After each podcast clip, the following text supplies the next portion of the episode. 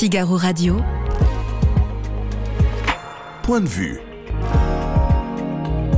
Anne-Emmanuel Isaac.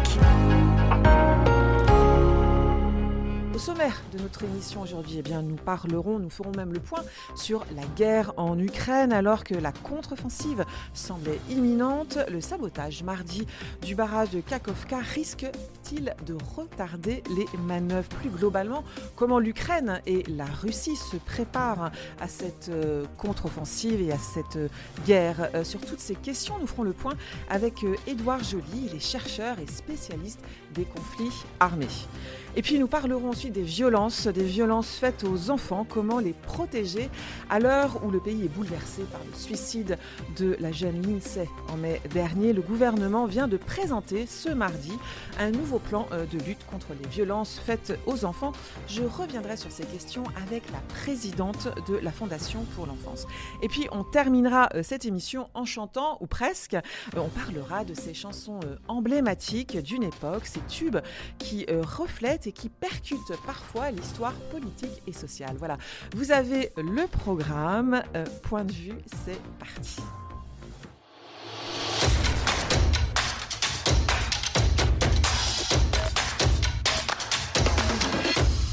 Bonjour Édouard euh, Joly, vous êtes chercheur en théorie des conflits armés à l'Institut de recherche stratégique de l'école militaire. Euh, ça s'appelle l'IRSEM, voilà. Euh, depuis évidemment pas mal de semaines, hein, déjà on parle de cette fameuse contre-offensive, une contre-offensive qui semblait imminente mais qui semble un peu compromise par ce qui s'est passé hier mardi, à savoir le sabotage hein, du barrage de Kafkovka. Euh, on peut analyser déjà euh, cette destruction? Qu'est-ce qu'on sait aujourd'hui euh, de euh, ce sabotage, de cette destruction euh, de ce euh, barrage? Alors, euh, ce dont on est euh, certain, c'est que les conséquences sont massives. euh, D'abord sur euh, les populations civiles qui sont en aval euh, du barrage. Ça, c'est le- les, premières victimes, disons, c'est la population civile, puisque c'est une infrastructure euh, stratégique et de haute importance. hein. Ce barrage, on en entendait déjà parler euh, il y a quelques mois. Il y avait déjà un risque de, que ce soit une cible. Et puis, euh, en, amont du fleuve, euh, la rétention d'eau sert par exemple à refroidir la centrale de Zaporizhia, dont on entend régulièrement parler, ou aussi pour l'irrigation. Donc ça, c'est la, la le premier élément dont on est certain, c'est que les conséquences sont majeures sur les civils. Maintenant, la deuxième conséquence, c'est que sur toute la zone inondée, les manœuvres militaires ne sont plus possibles. C'est-à-dire qu'elles soient défensives ou offensives, c'est-à-dire que si, même si les Ukrainiens ont prévu d'attaquer par cette direction. Tout est noyé. C'est noyé. Donc ça, euh, alors euh, l'armée soviétique l'avait fait déjà contre l'armée allemande en 1941, où vous aviez déjà eu la même chose, euh, pareil, pendant la Deuxième Guerre mondiale, avec euh, les polders aux Pays-Bas, qui avaient été aussi remplis d'eau pour éviter, pour empêcher les manœuvres. Euh, on, on- on- on ne sait pas encore, hein. chacun se renvoie la balle. Euh, Les Ukrainiens disent que c'est les Russes, les Russes, euh, les Ukrainiens. Euh, a priori, euh, on peut quand même plutôt imaginer que, que le, scénario, le scénario sert plutôt les Russes. Ça leur permet quand même. Alors, la zone était contrôlée par les Russes. Oui. Donc déjà, euh, euh, c'est sur territoire qui était contrôlé par l'armée. donc si ce n'est pas eux, c'est quand même qu'ils ne contrôlent pas tout à fait le territoire. Déjà, donc Déjà, ça, ce serait, c'est un ce peu embêtant déjà par rapport ce à leur. euh, Ce serait déjà étrange. Pour qu'une euh, une telle destruction soit possible, l'hypothèse la plus probable, mais quand je dis vraiment la plus probable, c'est celle que euh, même l'OTAN euh, l'admet dans ses analyses, c'est qu'il faut plusieurs, euh, voire euh, enfin, des quantités d'explosifs très importantes, et que pour placer ces quantités d'explosifs, c'est très difficile de le faire en cachette. Donc ça se fait plutôt sur le territoire. Donc c'est plutôt les Russes. Donc on, on estime que... euh, Tous ce ces indices, toutes. Voilà. L'autre aspect, je dirais, c'est que. Et là, je, je reviens sur bah, le- l'expression qu'on entend dans les médias depuis plusieurs semaines, l'expression de contre-offensive. Oui. Que signifie l'expression de contre-offensive? En fait, on- si on est tout le temps dans l'attente, c'est parce qu'on on espère ou on attend d'observer quelque chose qu'on a déjà vu en septembre dernier. Euh, une contre-offensive aéroterrestre avec une reprise de territoire de l'armée ukrainienne. La contre-offensive à laquelle on assiste depuis plusieurs semaines, elle est, je dirais, un peu différente. différente. Pourquoi? Parce que elle n'a pas lieu que sur le milieu aéroterrestre. C'est-à-dire qu'elle a lieu aussi dans les autres milieux. Et par exemple, on a vu au même moment, juste avant l'explosion, euh, euh, une diffusion d'une vidéo, une fausse vidéo d'un faux discours du président Poutine sur les antennes russes qui n'ont pas pu maîtriser leur antenne pendant 40 minutes. Et ce n'est qu'un événement parmi une multitude qui montre une, synchronisation des actions en cours. Donc ça veut donc déjà ce que je comprends c'est que pour vous la contre-offensive a commencé et qu'elle est euh, multiterrain, c'est ça? Oui, c'est-à-dire qu'elle elle se joue sur le terrain de l'information à partir du moment où vous Ou avez de la contre-information, de la communication? À partir du moment où vous avez déjà des, des responsables politiques ukrainiens qui vous disent la contre-offensive est en cours, la contre-offensive est en cours, on la prépare, c'est déjà un élément d'une synchronisation des faits dans le champ de l'information, mais vous avez aussi dans le champ du cyber, euh, donc le piratage de l'antenne, ça en fait partie. Vous avez aussi dans le champ du sabotage, du repérage GPS. Vous pouvez avoir des cartes qui vous montrent où le GPS ne fonctionne pas. Vous pouvez avoir une multitude d'actions qui sont planifiées et synchronisées en ligne d'opération de façon à ce que l'élément d'attaque, l'élément de contre-offensive euh, auquel on s'attend le plus, aéroterrestre ne soit qu'un élément final parmi les autres, de façon à préserver les vies. Voilà, l'idée c'est de perturber euh, l'ennemi et, de jouer la surprise, c'est ça? Exactement, et ça c'est conforme à la stratégie de l'armée ukrainienne depuis le début. Euh, depuis le début de la guerre Oui, c'est-à-dire une fois la première phase, si on veut faire un tout petit peu le bilan, on a eu la première phase de l'offensive russe, où là les Ukrainiens ont dû euh, l'arrêter, la stopper, le premier mois. Ensuite, l'armée russe s'est retirée, puis on a eu une phase qui, dans laquelle on est encore relativement de front, euh, après la contre-offensive de septembre, euh, de front plutôt figé. Oui, tout s'est gelé à ce moment-là. Hein. Voilà. Alors c'est vrai qu'il y avait la météo aussi. Hein, alors, il y a on pourrait faire la liste des facteurs, on pourrait y passer euh, des, heures ensemble, mais il faut attendre la bonne météo, il faut attendre la livraison de nouveaux matériels. On va en parler. Il faut attendre que les personnels soient formés, il faut attendre que les ressources humaines soient aussi présentes vous avez une multitude de facteurs qui montrent que la guerre, ça ne se décide pas euh, en claquant dans les doigts. Oui, c'est pas comme un, film de cinéma, euh, ça ne démarre pas au cœur de tout. Non, c'est un peu plus compliqué. C'est un peu plus compliqué. Est-ce que les incursions euh, ukrainiennes en Russie sur Belgorod, c'était aussi des signes de, que la contre-offensive était lancée? Ça, permettait peut-être de tester, j'imagine, les forces russes ou de disperser. Les opérations de sabotage font partie de cet ensemble que je, de, de vraiment le, de synchronisation des faits. Euh, alors, euh, à ma connaissance, je ne pense pas que ce soit revendiqué par les Ukrainiens. Ce sont plutôt des soldats euh, donc d'origine russe, pro, pro, ukrainien, Ukraine, qui vont revendiquer une libération du territoire russe, donc une, une sorte d'insurrection contre le pouvoir de Vladimir Poutine. ces opérations de sabotage qui visent majoritairement des sites militaires, donc peut-être des, des usines de fabrication de drones, des, des, entrepôts de stockage de munitions. Donc ce sont des cibles militaires qui ont la, la, même finalité euh, que ce que cherche à faire euh, l'armée ukrainienne sur son territoire, désorganiser le dispositif russe. Plutôt que de rechercher la bataille frontale où on risque énormément de pertes, comme on l'a vu sur Bakhmut, qui nous mm. fait penser euh, aux, batailles de Verdun, ou à ce type de, de configuration historique, là, on va chercher à désorganiser l'adversaire en ciblant ses munitions, sa logistique et tout son soutien. Et ça, c'est une des stratégies, euh, c'est ce qu'on appellerait de l'approche indirecte, en militairement, en jargon. Et c'est ce qui est employé par euh, l'armée ukrainienne depuis le début. À quoi, à quoi ça ressemble la ligne de front euh, entre les bah, deux Alors à l'heure actuelle, c'est... C'est des fortifications concrètement. À, quoi ça ressemble? C'est une ligne Maginot? C'est À quoi ça ressemble? Alors pour construire une ligne Maginot, il faut énormément de budget, d'années, et c'est quelque chose qui s'installerait vraiment si on, on voyait la guerre dans une perspective très longue. Ici, ça s'apparente plus à une première ligne avec euh, des tranchées, hein, on a vu des vidéos. Euh, en suivant aussi la géographie, vous allez avoir des, euh, éventuellement des points fortifiés que vous allez davantage armer. Puis vous allez avoir ensuite une deuxième ligne plus importante et enfin une troisième ligne avec le, soutien et, tout le reste de, votre, de votre support. disons que plus on, a du, on laisse du temps aux défenseurs, plus il peut s'installer et, se, euh, et, euh, consolider mm. ses, lignes de défense. C'est pour cela que on a aussi cette sorte d'empressement ou de d'impatience à l'idée de mettre en place une contre-offensive parce que ça prend du temps et, euh, le, le, temps favorise en général en stratégie le défenseur. Quels sont les, moyens actuels de, l'Ukraine? Que sait-on des moyens matériels et humains? Comment l'Ukraine prépare-t-elle cette alors, ce, dont on peut, alors c'est euh, très difficile d'avoir une estimation. Alors évidemment, des pertes, hein, on, se, doute parce que l'Ukraine euh, dissimule forcément, euh, on imagine, des informations pour ne pas les donner, pour pas les communiquer à la Russie par définition. Hein. Ça, ce sont les, le, point commun des belligérants, c'est qu'on va essayer de faire croire à l'adversaire qu'on a toujours les forces en présence. il y a même une usine, par exemple, en République tchèque qui fabrique des faux chars gonflables, de façon à pouvoir tromper les opérations de reconnaissance et euh, une fois de plus, montrer aux défenseurs, donc plutôt à, la Russie, l'armée russe installée en position défensive, lui faire croire que l'attaque peut arriver simultanément partout ou à n'importe quel moment.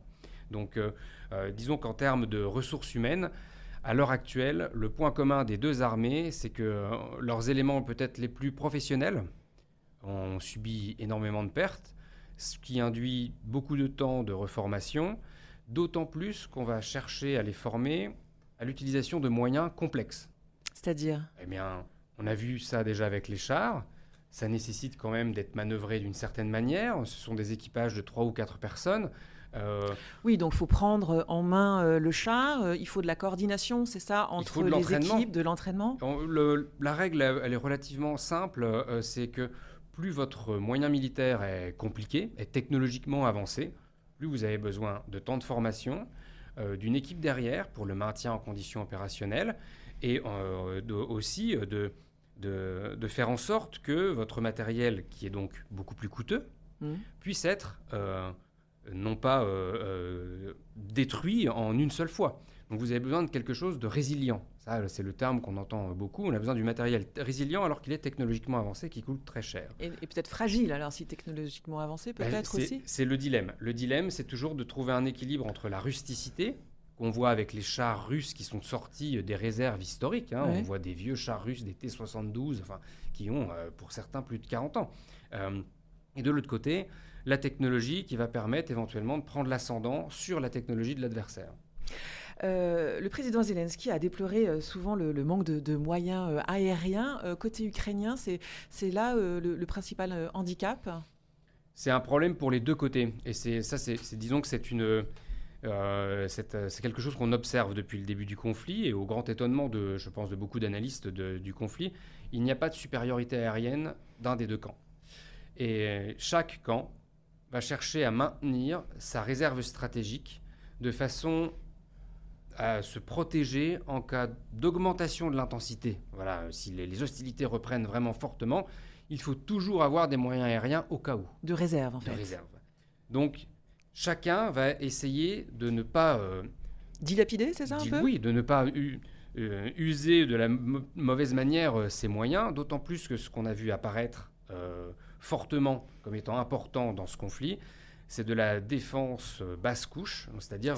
c'est ce qu'on voit les les manpads, donc c'est les, systèmes portatifs par une ou deux personnes qui vont pouvoir tirer sur un hélicoptère ou un avion qui volerait à très basse altitude.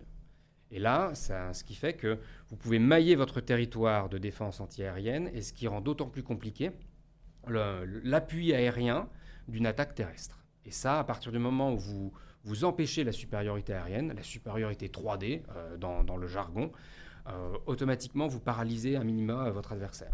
Alors les Américains ont promis euh, les fameux F-16, les fameux avions F-16 aux, Ukrainiens. Euh, on sait quand est-ce que ça va arriver alors là, c'est parce que c'est une question complexe aussi. Là aussi, pareil, de former les pilotes, les équipes, les techniciens et, même les pistes, j'imagine, c'est ah, ça Je dirais même oui, c'est-à-dire que l'atterrissage. Vous avez besoin d'avoir outre l'avion avec son pilote, vous avez besoin d'avoir les munitions interopérables, c'est-à-dire que vous, pouvez, vous devez pouvoir mettre euh, tel euh, missile qui vous, qui vous a été euh, vendu ou transmis par tel État sur vos avions, et vous avez besoin de tout, le, personnel de base qui va s'assurer que vos avions puissent voler et soient réparables, comme n'importe quel moyen.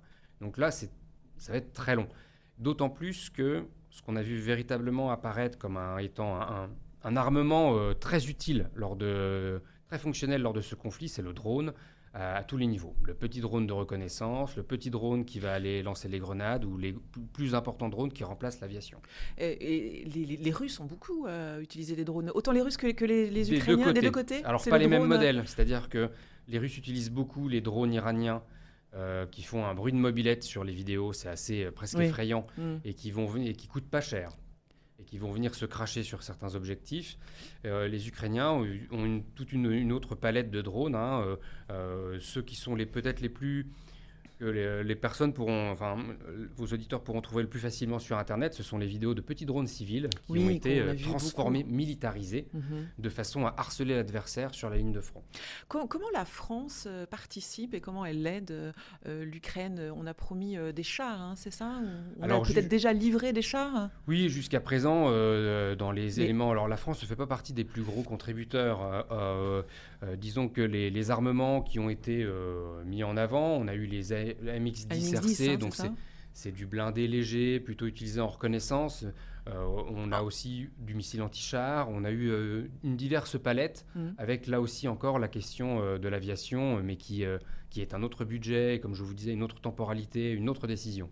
Qui contribue le plus? Vous dites que la France n'est pas un des plus les grands. États-Unis. Les États-Unis essentiellement. De loin, les États-Unis, et puis vous côté avez européen, aussi, les Britanniques. Les Britanniques, beaucoup. Ils forment beaucoup, c'est ça, les, les équipes ukrainiennes, enfin, les En termes de formation, et puis vous avez aussi les Allemands qui commencent à. Alors pourquoi les Allemands? Parce que lorsque vous avez euh, la question des chars léopards qui sont de production allemande, de façon à ce qu'un char léopard qui est en Pologne puisse être envoyé par la Pologne en Ukraine, la Pologne doit obtenir l'autorisation du pays originel. Constructeur, en fait, c'est ça. Mm. Ça, c'est euh, dans le commerce des armements, c'est très important d'être conscient de, de, ce principe. C'est ce qui fait que, par exemple, dans les décisions les plus récentes, la Suisse a refusé à nouveau d'envoyer des armements. Mais c'est-à-dire ça, c'est une règle entre constructeurs C'est une. C'est une règle. C'est euh, dans le traité du commerce des un armes. C'est un euh, contrat. oui. Dans le, si vous êtes si vous êtes un État signataire de ce traité, euh, vous vous engagez à respecter. C'est contractuel. D'accord. ça fait partie de toutes les régulations qui encadrent le transfert des armements.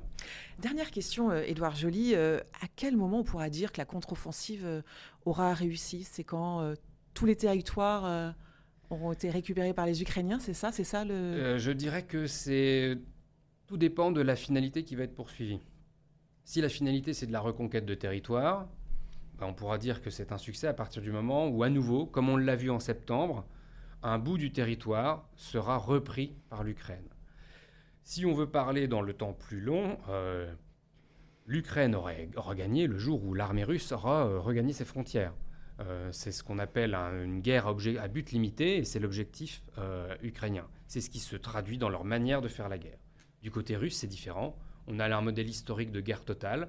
On cible des sites civils, on déporte des enfants et on n'est pas très regardant euh, concernant les crimes de guerre, ce qui est plus inquiétant. Oui, Poutine est d'ailleurs poursuivi par, les tribunaux de la Haye pour cette, déportation, hein, c'est ça hein, voilà. et là, les rapports sont sortis indépendants et c'est très préoccupant.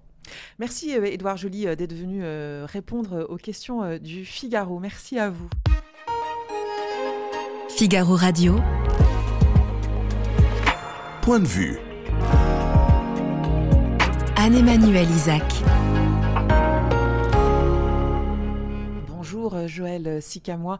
Vous êtes la présidente hein, de la Fondation euh, pour l'enfant. C'est une fondation qui euh, a été créée, c'est ça, en 1977 par Madame Anémone Giscard d'Estaing.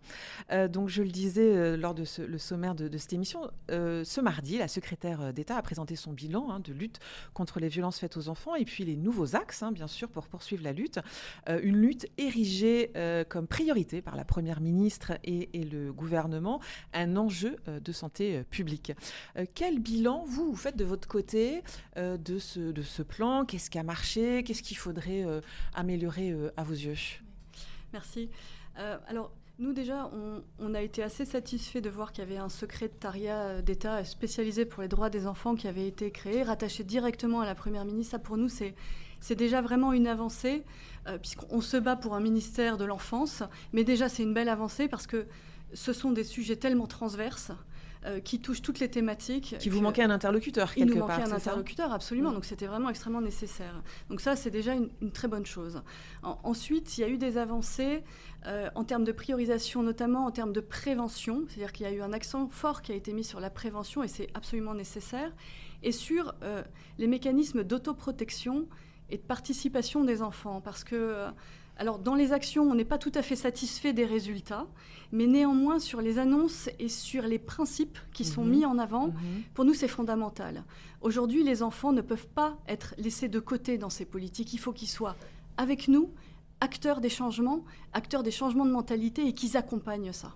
Donc concrètement, c'est-à-dire qu'est-ce que on peut imaginer euh, mettre en place pour, euh, quand vous parlez d'autoprotection, euh, pour que les enfants, comment dire, s'emparent de, cette question, mais de ces questions qui sont lourdes, hein, parce qu'on peut parler de violence physique, de violence sexuelle hein, aussi, hein, bien sûr, oui, de violences qui sont très présentes. D'ailleurs, le, prochain plan est très axé sur les violences sexuelles, les risques d'agression sexuelle, l'inceste notamment est au cœur de, du nouveau plan.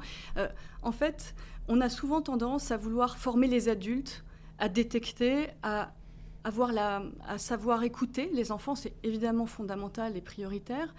Néanmoins, pour pouvoir écouter les enfants, encore faut-il qu'ils parlent. Et ce qu'on apprend souvent, c'est que les enfants parlent en tant qu'adultes.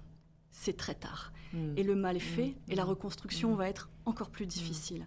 Donc c'est extrêmement important que les enfants soient formés.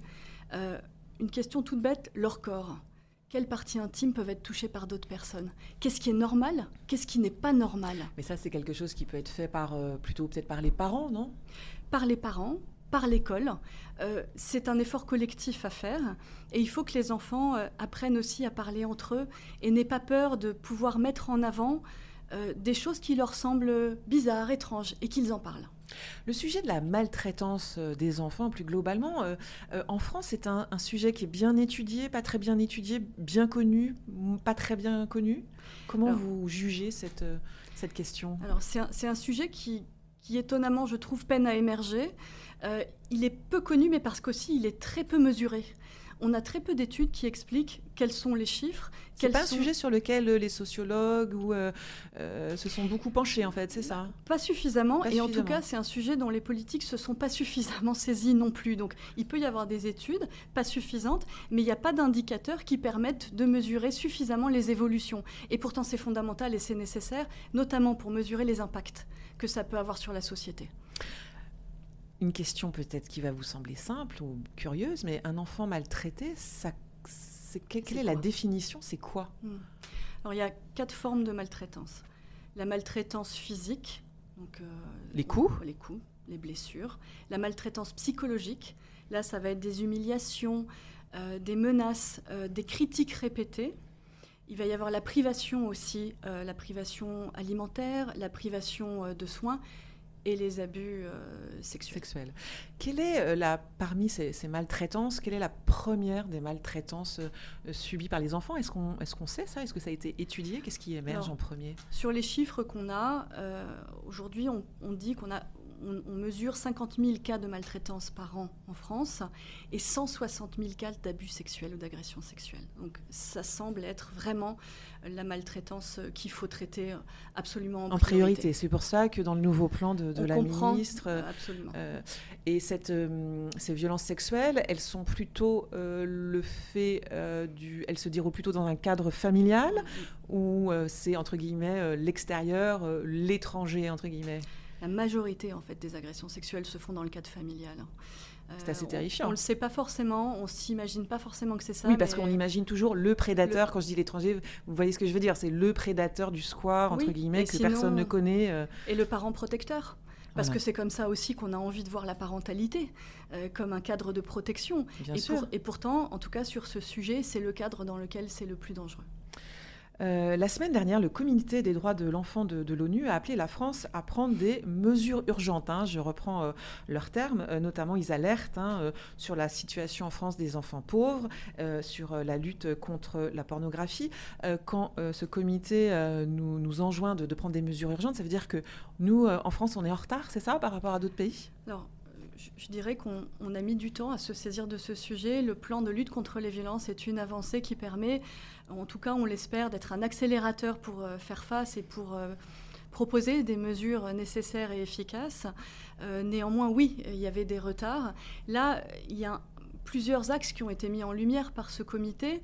Il y a un gros sujet lié à l'outre-mer et à la différence de traitement entre les enfants qui sont en métropole et les enfants qui sont en outre-mer. Quel est-il? C'est quoi le manque de Il y a moins de structures Il y a moins de moyens. Moins de moyens. Il y a moins de moyens qui sont mis en place et il y a un gros sujet de protection des enfants euh, dans ces territoires. Et là, euh, le gouvernement a, vraiment euh, nécessité de se saisir de ce sujet. Et quand on parle des outre-mer, c'est plus particulièrement les Antilles, Mayotte, Mayotte Guyane. Mayotte et Guyane euh, en, particulier. Euh, est-ce que vous, vous, alors je ne sais pas si vous regardez, vous savez, euh, ce qui se passe ailleurs en Europe en protection de l'enfance, il, y, a un pays qui est plus en pointe sur lequel on pourrait s'inspirer? Alors, alors, chaque, pays a, ses spécificités, bien sûr. Après, je peux citer le cas de la Suède, qui est quand même assez précurseur dans la mise en place, dans la gouvernance vraiment de leur société, euh, de plans de lutte contre les violences faites aux enfants et de la mise en avant des droits des enfants. C'est vrai qu'en France, sur la question de la prise en compte des droits des enfants, on a un peu de retard. C'est-à-dire que le grand public euh, a du mal à parler des droits des enfants. Euh, c'est-à-dire, pourtant, il y a un cadre légal. Hein on a une convention internationale des droits des enfants qui oblige hein, légalement les États à protéger les enfants. Et il y a tout un tas de droits qui sont euh, mis en avant. Euh, mais néanmoins, dans l'image, je sais pas, dans la construction euh, du grand public, un enfant est un citoyen à part.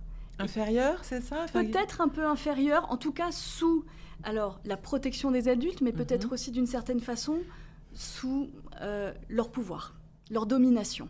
Et ça, c'est vraiment euh, quelque chose qu'il faut absolument inverser, changer et remettre un équilibre. L'enfant est un citoyen de droit, avec des droits spécifiques liés à sa vulnérabilité, mais il n'en a pas moins. Euh, c'est peut-être la crainte d'une perte d'autorité, peut-être euh. Oui, certainement, il y, a cela. on, voit des, courants un peu qui reviennent de, de plus punitifs sur l'éducation punitive. C'est vrai que nous, on défend une éducation en tout cas sans violence. Euh, et on salue d'ailleurs la loi de juillet 2019 qui a, qui a, qui a, été mise en place. Rappelez-nous cette, cette, loi, c'est celle des violences euh, levées. Alors on, retient toujours la fessée, mais en fait c'était beaucoup plus global que ça. C'était les violences éducatives ordinaires, les faire disparaître pour permettre une éducation plus bienveillante euh, qui n'engendre pas la violence. parce que la violence dans la petite enfance peut avoir aussi des répercussions plus tard. Sur un développement euh, cognitif, Sur le développement de l'enfant, sur sa santé et sur parfois euh, la répétition en fait de ces violences. D'un schéma, c'est ça D'un schéma, exactement. Euh, les enfants sont victimes aussi hein, de violences entre eux. Euh, là, je parle de harcèlement et je parle de harcèlement scolaire avec euh, cette affaire euh, qui a sidéré tout le, tout le pays, hein, il me semble. Hein. Donc, je parle de, du suicide de l'INSEE, qui mm. avait 13 ans, qui s'est donné la mort le 12 mai dernier dans, dans le nord de, de la France. Comment se fait-il que personne, bien que sa maman, son beau-père, de son côté elle, les adultes se sont plutôt mobilisés, mais côté éducation nationale, euh, on l'a laissé un peu quand même seul. Hein. Il n'y a pas eu trop de réponses. Hein. C'est ce qui explique la sidération, hein, je, pense, du, pays. C'est que, en effet, il y a eu beaucoup d'adultes, il y a eu beaucoup de signalements qui ont été faits. On ne s'explique pas vraiment parce qu'en fait, c'est ça qui est étonnant, c'est-à-dire que les mécanismes sont là, euh, on connaît pourtant le harcèlement scolaire, c'est pas la première histoire malheureusement. Alors, on connaît bien le harcèlement euh, scolaire, excusez-moi. Néanmoins, il est exacerbé par tous les nouveaux outils numériques, les réseaux sociaux qui font que ça complexifie quand même la donnée. Oui, ça complexifie, mais c'est pas tout à fait nouveau le, euh, le fait que justement les réseaux sociaux exacerbent hein, ce, harcèlement. On, a déjà un petit peu de recul sur ça, non? On a du recul, mais néanmoins, aujourd'hui, on a encore du mal à contraindre. Euh, les entreprises euh, à ce que la modération soit faite. Euh, on parle souvent ces réseaux sociaux qui se décrivent comme des hébergeurs et non pas des éditeurs. Je veux dire, c'est quand même extrêmement problématique. Hein. Oui, parce qu'il faut dire que même après la mort de l'INSEE, il y avait des contenus encore qui, l'incriminaient et qui n'étaient pas retirés hein, des plateformes. Hein. Non. non, des déversements de haine. Enfin, il faut imaginer la, la violence et et le drame que c'est pour ces familles, que ça, se, que ça continue en fait. Mais ça veut dire que le personnel euh, de l'éducation nationale n'est pas assez formé peut-être à ce le, genre de... Le personnel de l'éducation nationale pourtant est formé, d'autant plus que cet établissement faisait partie du programme phare, phare lancé par l'éducation nationale, qui est censé former le personnel éducatif, mettre en place des référents formés spécifiquement justement à la lutte contre le harcèlement scolaire, qui doivent pouvoir être des ressources pour les enfants, pour ces familles. Donc euh, Aujourd'hui, moi, je, je, ne sais pas, je ne peux pas répondre à la question pourquoi, quelles ont été les défaillances. Certainement plusieurs et nombreuses, vu qu'ils ont sonné à toutes les portes. À toutes les portes, ils ont sonné, ces gens. Oui, c'est pas comme si euh, elle l'avait gardé euh, pour non. elle. Et, et c'est ce que sa mère disait, c'est-à-dire que dès les premiers, dès les premiers jours, ça n'a pas été pris au elle sérieux. en a parlé. Ça n'a pas été pris au sérieux. Et après, c'est l'engrenage. Euh, c'est un sujet sur lequel il faudrait plus investir, d'après vous Alors, investir pour s'assurer que les mécanismes qui sont des bons mécanismes, mais soient appliqués, soient appropriés, soient connus et soient respectés. Quel est selon vous l'autre euh, point important? Est-ce que la lutte contre la pornographie vis-à-vis -vis des, des, mineurs, c'est aussi pour vous, la Fondation, euh, un, une bataille aussi à, à, à mener? C'est une bataille... Il y a de nombreuses batailles, mais non, que... mais c'est une bataille que l'on mène effectivement. On se constitue beaucoup en partie civile dans les procès, notamment parce que bien souvent les victimes ne sont pas représentées puisqu'on ne les a pas forcément identifiées quand c'est des usages de, de, centaines ou de milliers de photos pédopornographiques. Ben nous, notre rôle, c'est aussi d'être là pour les défendre et pour faire réaliser aux prédateurs euh, que derrière ces images, ce sont des enfants, ce sont des réalités, ce sont des vies humaines.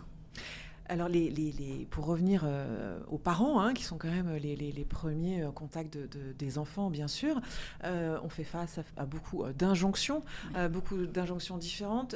sans doute, on peut être un peu perdu pour, par, par, rapport à ça. Est-ce que vous, la Fondation, vous mettez en place des outils. Est-ce que si je vais me connecter sur votre plateforme, je, je, je trouve des, des réponses à, à certaines de, de mes questions en tant que parent? Oui, alors on, on a un, euh, un, un, site, un bouton qui s'appelle J'ai besoin d'aide, qui mmh. permet de répertorier en fait notamment par exemple les numéros qu'il faut appeler en cas de danger, en cas ben, de cyberharcèlement. Euh, donc on fait ça, on essaye de créer des outils, c'est un peu notre credo, des outils les plus efficaces et les plus concrets possibles pour accompagner les parents parce que je suis d'accord, il y a beaucoup d'injonctions contradictoires, c'est pas facile pour les parents de s'y retrouver, quelle est la bonne méthode? Euh, et puis on reste humain, alors parfois on est un peu débordé aussi euh, par euh, ses propres émotions absolument. ou des énervements. Oui, absolument. De toute façon, quand on parle d'éducation sans violence, ça doit être pris dans un contexte, dans une réalité de la vie, de la vie quotidienne, et notamment dans une réalité très numérisée et dont il faut tenir compte, et on ne peut pas faire comme si elle n'existait pas. Donc des petits conseils extrêmement concrets et de bien comprendre aussi pourquoi les, en les, enfants réagissent comme ils réagissent à quel stade de développement ils en sont, euh, quelle est leur maturité en termes de cerveau, donc qu'est-ce qu'on peut leur dire, qu'est-ce qu'on peut leur oui, demander? Oui, les choses qu'on peut exiger entre guillemets à deux ans et, et qu'on peut et, et, à sept ans, quoi, qui ne sont absolument pas les mêmes, les, les, les cerveaux ne sont pas euh, les, les, mêmes, n'ont pas la même maturité, c'est ça en fait. C'est exactement ça. Vous pouvez pas demander à un enfant de deux ans de raisonner, de comprendre les causes, les conséquences de ses actes. Il n'est pas en capacité de le faire. Donc nous, il faut les accompagner leur parler émotion pour que ça devienne les adultes les plus empathiques possibles. Rappelez-nous euh, votre, votre, le, la plateforme, votre adresse. Euh, Fondation pour l'enfance. Fondation pour l'enfance.fr, c'est ça .org. .org, voilà. C'est dit. Merci euh, Joël Sicamois d'être venu répondre euh, aux, aux, questions du Figaro. Je rappelle que vous êtes la présidente donc, de la Fondation pour l'enfance, donc fondation pour l'enfance.org et non pas .fr. Absolument. Figaro Radio point de vue. Anne-Emmanuel Isaac. Bonjour Frédéric Granier.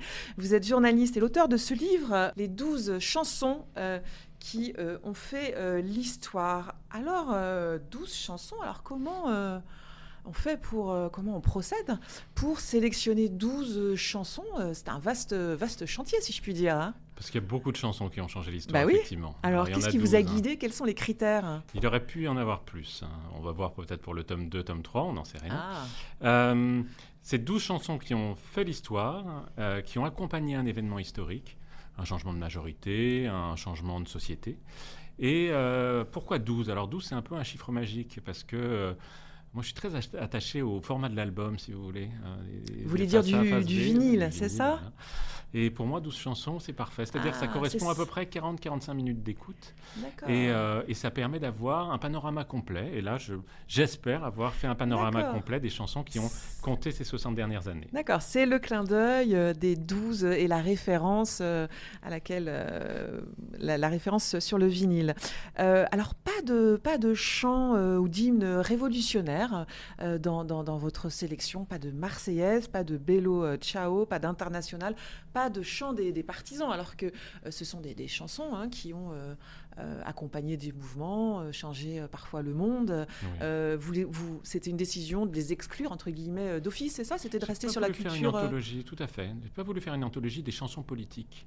J'ai voulu parler des tubes, c'est-à-dire une chanson de 3 minutes 30 qui, a priori, n'évoque pas grand-chose ou est très légère ou euh, est dans l'air du temps, mais qui, indirectement, va influer sur des événements. Par exemple, je vous cite euh, Wonderwall, c'est pas du tout une chanson, chanson protestataire. On connaît tous la chanson d'Oasis, chanson euh, une chanson d'amour, euh, une balade un peu comme pouvaient le faire les Beatles à la fin des années 60.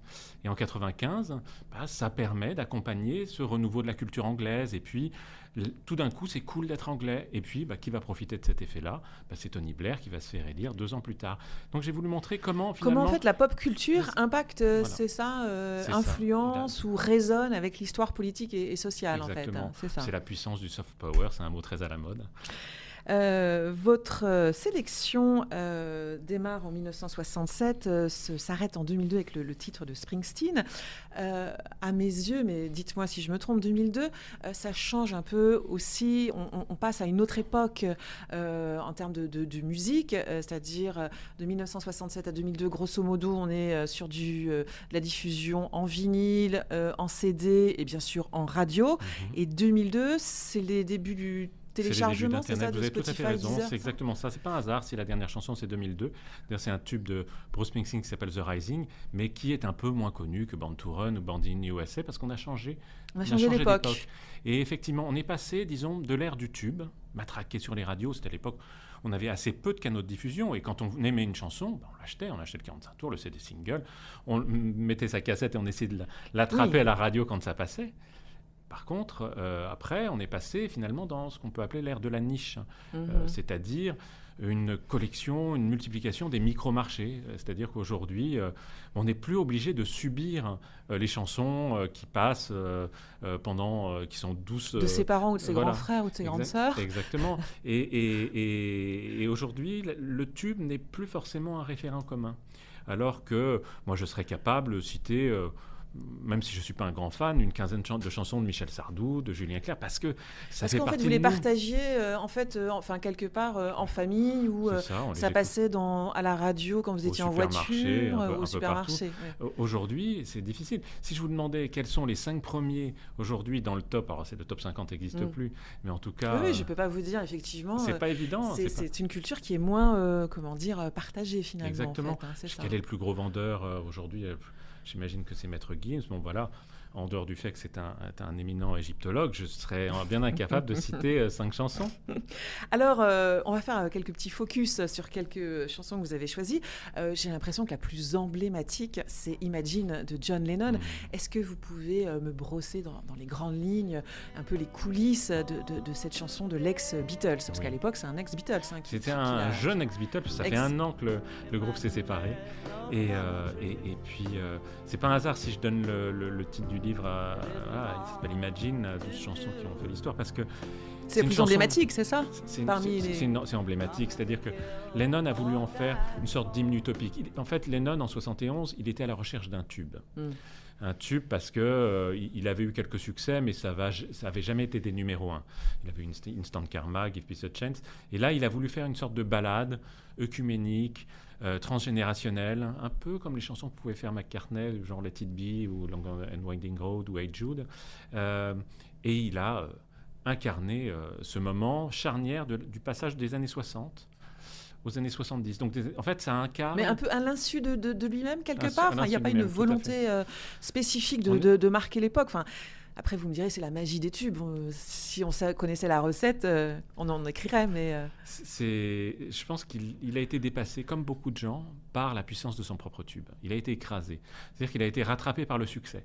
Lui voulait en faire une sorte d'appel à la paix, et puis, et puis il a été rattrapé par le succès. C'est un moment où lui-même, et pas du tout, alors vous connaissez les paroles d'Imagine, il imagine un monde sans possession, où euh, tout le monde, une sorte de fraternité d'hommes. Très, très hippie. Euh. Très, très hippie. En fait, ça incarne on est en 71, mais c'est les derniers feux mm. des utopies euh, des années 60. Des années 60. Et il s'est fait euh, pas mal rembarré par euh, la frange la plus radicale de la contestation qui lui disait mais on n'est pas là pour euh, écrire des bluettes, on est là pour renverser le système. Et donc après, il a pris des, des, positions beaucoup plus radicales, on le voyait avec son béret guévariste, point levé, et, tout d'un coup, il, était embarrassé par ce tube parce qu'il estimait qu'il avait été mal compris. Alors il a dit oui mais... en fait, c'est quelque chose d'extrêmement dur, radical, mais derrière un vernis un enrobage un peu de, saccharine, un peu sucré. Mm. Euh, vous savez, en fait, c'est le manifeste du Parti du, euh, communiste euh, mis, en, mis en, musique. Bon, je ne crois pas, mais, mais, c'est une chanson très ambiguë finalement. Est-ce que, est que son assassinat a aussi renforcé un peu le, pouvoir de, cette chanson qu'on entend encore aujourd'hui, qu'on a entendu sur la place de la République On se souvient quand il y avait eu les, les attentats de 2015 euh, Est-ce que ça renforce ça, cette, la disparition tragique de, l'interprète? Alors j'ai écrit une biographie des Beatles hein, où, dans, lequel, dans laquelle j'essaie de montrer que Lennon vaut beaucoup mieux que l'image qu'on en a d'aujourd'hui. C'est une sorte d'image qui a été construite, une sorte de martyr de la paix. De, Saint Lennon, si vous voulez, parce que quand il est mort, tout d'un coup, euh, en 80, il est devenu l'incarnation du héros de pour la paix, qui a été, dont le destin a été brisé. Alors que finalement, politiquement, c'était quelqu'un. Euh, la politique, ça ne l'intéressait pas tellement. Mhm. Ce qui l'intéressait, c'était avant tout d'écrire des grandes mélodies. Il avait une approche très psychanalytique hein, euh, de, la musique et des chansons. Et on a gardé, mine de rien, bah, que, cet aspect-là. Et euh, Imagine, finalement, c'est le tube, c'est un peu l'arbre qui cache la forêt. moi, mhm. je, ça fait combien de temps 35 ans que j'écoute ces chansons et je découvre encore des merveilles. Et je trouve qu'Imagine, qui est une chanson très importante historiquement, une chanson que j'aime beaucoup. Mais qui n'est pas représentative de, pas représentative, tout ce qu'il a écrit. Euh. Parce que, mais, euh, mais elle incarne, c'est presque une devenu une marque déposée, mm, si vous, mm. vous, voulez, pour Lennon. Et c'est devenu un peu, malgré elle, le tube couteau suisse. C'est-à-dire que c'est dès qu'il y a un événement un peu brutal, un attentat, une tragédie, eh bien on ressort euh, cette chanson qui est un peu une sorte de tube de réconfort qui, relie et qui, effectivement, comme vous le dites, réconforte les gens. Euh, dans, parmi les douze chansons euh, sélectionnées, euh, vous avez choisi We Are the World. We Are the World, c'était en 1984. Alors pourquoi ce choix? C'est parce que c'est une chanson, là aussi, je dirais pas que c'est un classique intemporel. Je pense que personne se lève le matin en disant je vais écouter We Are the World. Non, on l'a un peu oublié, entre guillemets. Mais ouais, mais ça, nous a accompagnés. Euh, moi, je me souviens, je le, je le chantais euh, à l'école. En 84, c'était un tube mondial. Et puis, ça marque. Euh, vous savez, c'est un tube qui a été composé par Lionel Richie et Michael Jackson pour pour lutter contre la famine en, Éthiopie. tout à fait, en, 83-84. Et la chanson est sortie début 85. Et ça a été à l'époque le plus grand succès. Parce que c'est son euh, casting, c'est ça? Parce qu'il faut dire que euh, toutes les grandes stars américaines, euh, peut-être qu'il y avait des Britanniques, je ne sais plus. Il y avait, il y avait les il y avait que c'était les Américains. Parce qu'en fait, ils hein. répondaient aux Anglais qui avaient fait Do They Know It's Christmas, qui était organisé par Bob Geldof. Et là, alors on a Tina Turner, on a Bob Dylan, on a Paul Simon, Cindy Lauper. Mm. Il manque à peu près personne, à, mm. part peut-être Madonna et Prince. Mm. Et, euh, et, donc, euh, cette, ces envolées lyriques et tout. Et, et, euh, et je pense que ça, ça, marque finalement la naissance du charity business. Et ça marque là aussi un changement comme Imagine a, marqué un changement d'époque, changer de braquet, là, une sorte de changement de paradigme dans l'ère du rock, c'est-à-dire que le rock qui jusque-là était quelque chose d'assez, c'était un art adolescent, ou un art individualiste, voire nihiliste, parce qu'on sortait du punk hein, à la fin des années 70, et bien là, tout d'un coup, les rockstars se sont dit, euh, est-ce qu'on ne peut pas utiliser notre célébrité, notre notoriété? Ben, elles prennent quelque part une responsabilité, c'est ça, ça, les fait rentrer dans un âge un peu adulte. Euh, Exactement, c'est le rock à l'âge adulte. Voilà, elles se sentent concernées par euh, ce qui se passe dans le monde, c'est un peu ça en fait. C'est un peu ça. Alors parallèlement, on peut estimer que le, rock en perd aussi une part de, de sa pureté, puisque ça n'est plus un art pour lui-même, c'est devenu aussi un art pour peser et les, les rockstars deviennent des acteurs dans le monde. Un peu les- politique, c'est finalement. Un peu politique. Alors, c'est pas les premiers à avoir fait ça. hein. Il y a eu des quelques tentatives, notamment celle de George Harrison avec le concert pour le Bangladesh en 71. Mais euh, c'est vraiment, euh, en 85, c'est la, la première fois où on a une chanson qui balaye tout sur son passage. Et les gens adhèrent et, et tout d'un coup, euh, ça permet de mettre sur le devant de la scène une tragédie humaine. Les cyniques diront que c'est aussi une manière de s'acheter une bonne Une bonne conscience à peu de frais. Ouais. Mais euh, je trouve que c'est quand même une belle initiative.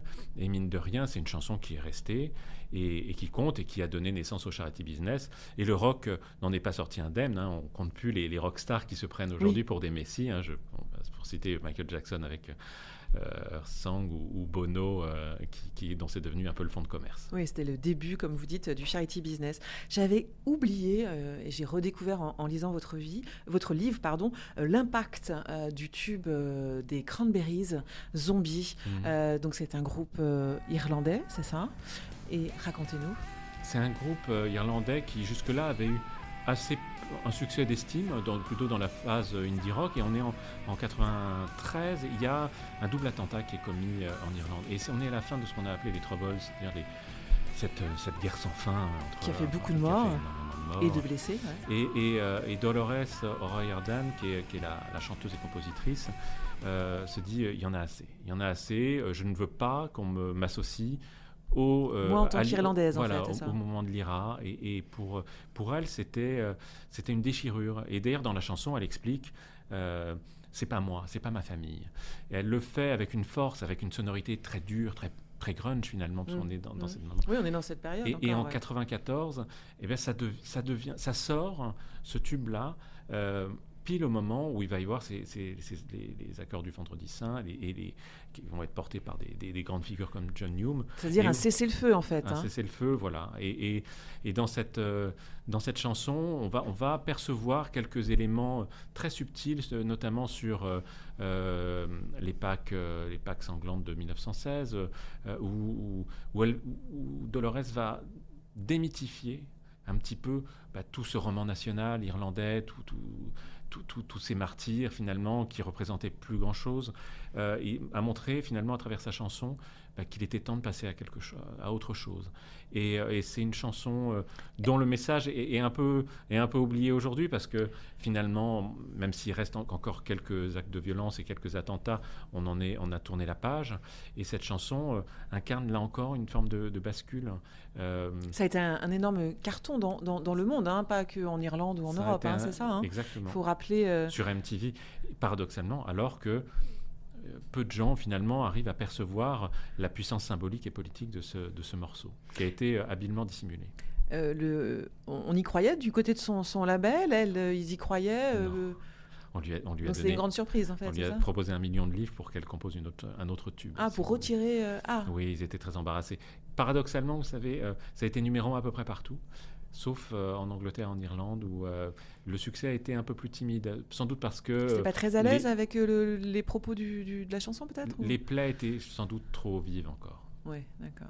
Est-ce qu'aujourd'hui, ça pourrait encore euh, exister une chanson euh, avec un, un tel impact comme ça sur euh, un événement, euh, quelque chose qui pourrait euh, nous bouleverser ou euh, de ce qu'on évoquait en début de, de cette interview, c'est-à-dire euh, cette façon euh, de- de- d'écouter désormais de la musique et plus une façon niche hein, d'écouter la musique. Écoutez, euh, effectivement, le tube, les tubes sont moins dans l'air du temps. On est passé euh, donc dans ces, dans, dans- dans ces millions de micro-marchés. Je dirais que pff, on est à l'abri de rien. Aujourd'hui, les tubes sont plutôt euh, des choses qu'on se partage sur Internet. Euh, mais bon, dans le, dans le monde du rock euh, comme ailleurs, on n'est jamais à l'abri d'un comeback. Donc, euh, Oui, sait. on peut avoir euh, des, des- des- des surprises. Et puis, dernière petite question. Alors, vous avez, pour le, le- le français qui, qui vous avez sélectionné, c'est Serge Gainsbourg aux armes, etc. Euh, c'est la reprise, on va dire, de la Marseillaise sous un rythme reggae. Euh, pour vous, ça, ça a changé l'histoire? Ça a changé l'histoire. Je pense que ça, a- en tout cas, ça a accompagné un mouvement. C'est-à-dire que Gainsbourg, qui, qui a, on connaît son histoire, qui, subi les persécutions pendant la guerre, qui a eu l'étoile jaune, voulait redonner sa puissance symbolique à la Marseillaise, en sa puissance révolutionnaire, à travers notamment un chant reggae qui est par essence même révolutionnaire, et qui l'a fait à mon avis de bonne foi, avec petits éléments de provocation, mais bon, c'est Gainsbourg. Hein. Et il a, été, euh, il a été attaqué. Il a été violemment attaqué dans une tribune du Figaro Magazine. et très euh, blessé par euh, ces attaques. Et, et, puis dans d'autres dans d'autres publications. Et tout d'un coup, et bah, ça a transformé, non pas, pas forcément l'histoire, mais ça a transformé sa carrière. C'est-à-dire qu'il s'est senti vexé et résultat, il s'est senti agressé et d'agresser s'est transformé en agresseur et en provocateur permanent. Et c'est pour, mais je trouvais que c'était intéressant de montrer comment finalement, parce que c'est un livre d'histoire, comment peut, un, artiste peut aussi se servir de l'histoire pour construire sa propre, sa propre musique et ses propres Oui, s'est transformé en personnage en Gainsbourg. Merci beaucoup Frédéric Granier. Je recommande votre livre Imagine 12 chansons qui ont fait l'histoire et c'est aux éditions Perrin. Merci euh, d'avoir euh, été avec nous. À très vite, à bientôt.